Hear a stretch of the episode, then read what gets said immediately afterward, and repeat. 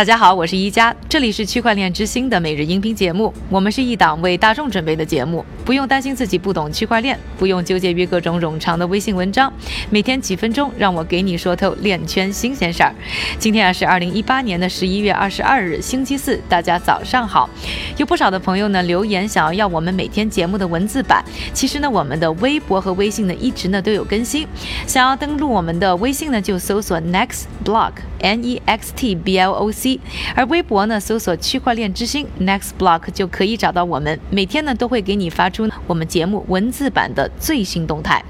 今天的节目呢，首先来关注一下市值一度呢达到上万亿美元的亚马逊，来说说这一家巨型电商和数字货币以及区块链之间的复杂关系。说到数字货币啊，亚马逊的态度一直是相对比较抗拒的。他们在电商市场的竞争对手 Overstock.com 早早呢在2014年就拥抱了比比特币作为支付手段以后啊，一度呢还大受追捧。但是啊，亚马逊很高傲的在2014年呢就以客户没有要求为理由。啊，表示不接受比特币或者其他数字货币，一直到现在呢也没有改变这方面的论调。但似乎呢一直呢又在为拥抱数字货币做着准备。一个信号就是呢，二零一七年的亚马逊注册了一堆和数字货币相关的域名，另外呢就是拥有不少相关的专利，一个就是使用比特币支付云服务的专利。另一个呢，则是可以识别呢比特币交易参与者的流数据平台专利，而数字货币呢，应该说啊，是给亚马逊带来了不少生意。这话怎么讲呢？比如说，美国最大的交易平台 Coinbase 的基础设施就是在使用亚马逊的 AWS，带动不少的和数字货币交易有关的公司的服务器呢，也不得不采用了亚马逊的服务，因为可以帮助他们保证啊更快速的连接。亚马逊呢，也因此获得了不少的客户。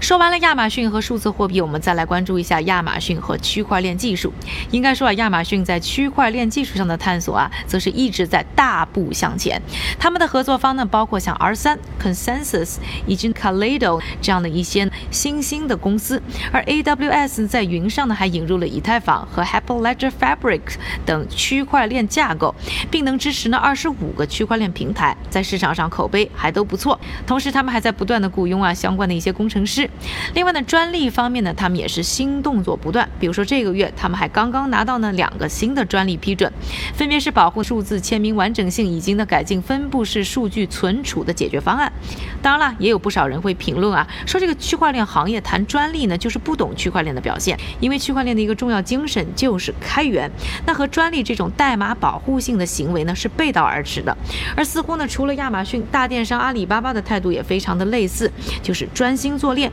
绝不碰壁，拿了一堆的专利。而不管怎么样，服务大批区块链公司的亚马逊，注定啊，在这个行业里还是会有自己的一席之地。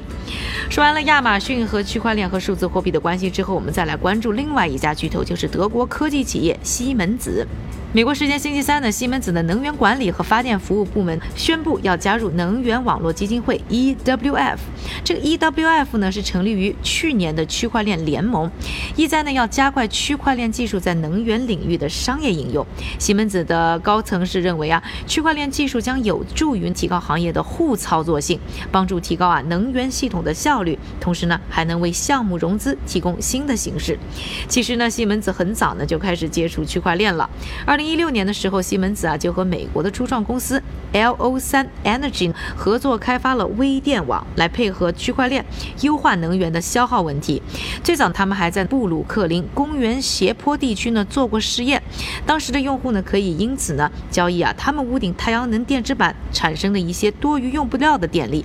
而他们的交易呢都会记录在公用事业的区块链上。此外，西门子的金融部门呢还在今年八月参与了区块链银行担保试点项目。目使用的呢是 R3 联盟的 Corda 技术，不仅是西门子啊，区块链在各个国家的能源部门呢都是一个热点。比如说为新加坡提供电力和天然气传输的公用事业公司 SP 就推出了一个交易太阳能的区块链市场，而韩国最大的电力供应公司 Capco 呢也计划利用区块链等创新技术开发一种环保的微电网。那说完了亚马逊和西门子在区块链领域和数字货币领域的一些最新动态之后呢？下面的时间还是交给我们的韭菜哥，他为大家准备了一系列链圈的最新快讯。好的，一家，我们先来看一组企业方面的消息。法国的零售巨头家乐福在他们的西班牙网络中部署了一个基于 Hyperledger 的区块链食品跟踪平台，目前啊主要用于追踪加州北部地区的散养鸡。另外，微软最近宣布和审计公司 Ernst and Young 合作，寻求借助区块链技术简化内容版权和版税的管理，减少该领域时间和经济成本。我们再来看一个司法方面的消息：二十一岁的美国男子。Nicholas Truklia 被曼哈顿警方逮捕，原因是他涉嫌黑入他人手机，以盗取价值一百万美元的数字货币。今天的链圈名人点评来自纽约大学斯特恩商学院的教授、经济学家卢尼埃尔·卢比尼，针对数字货币市场大跌一事表示：啊，泡沫已经破裂，价格再也不会回升了。另外，斯诺登在一次采访中也表示，区块链没有撤回机制或其他变邪恶的按钮，能避免审查和目前已经根深蒂固的垄断。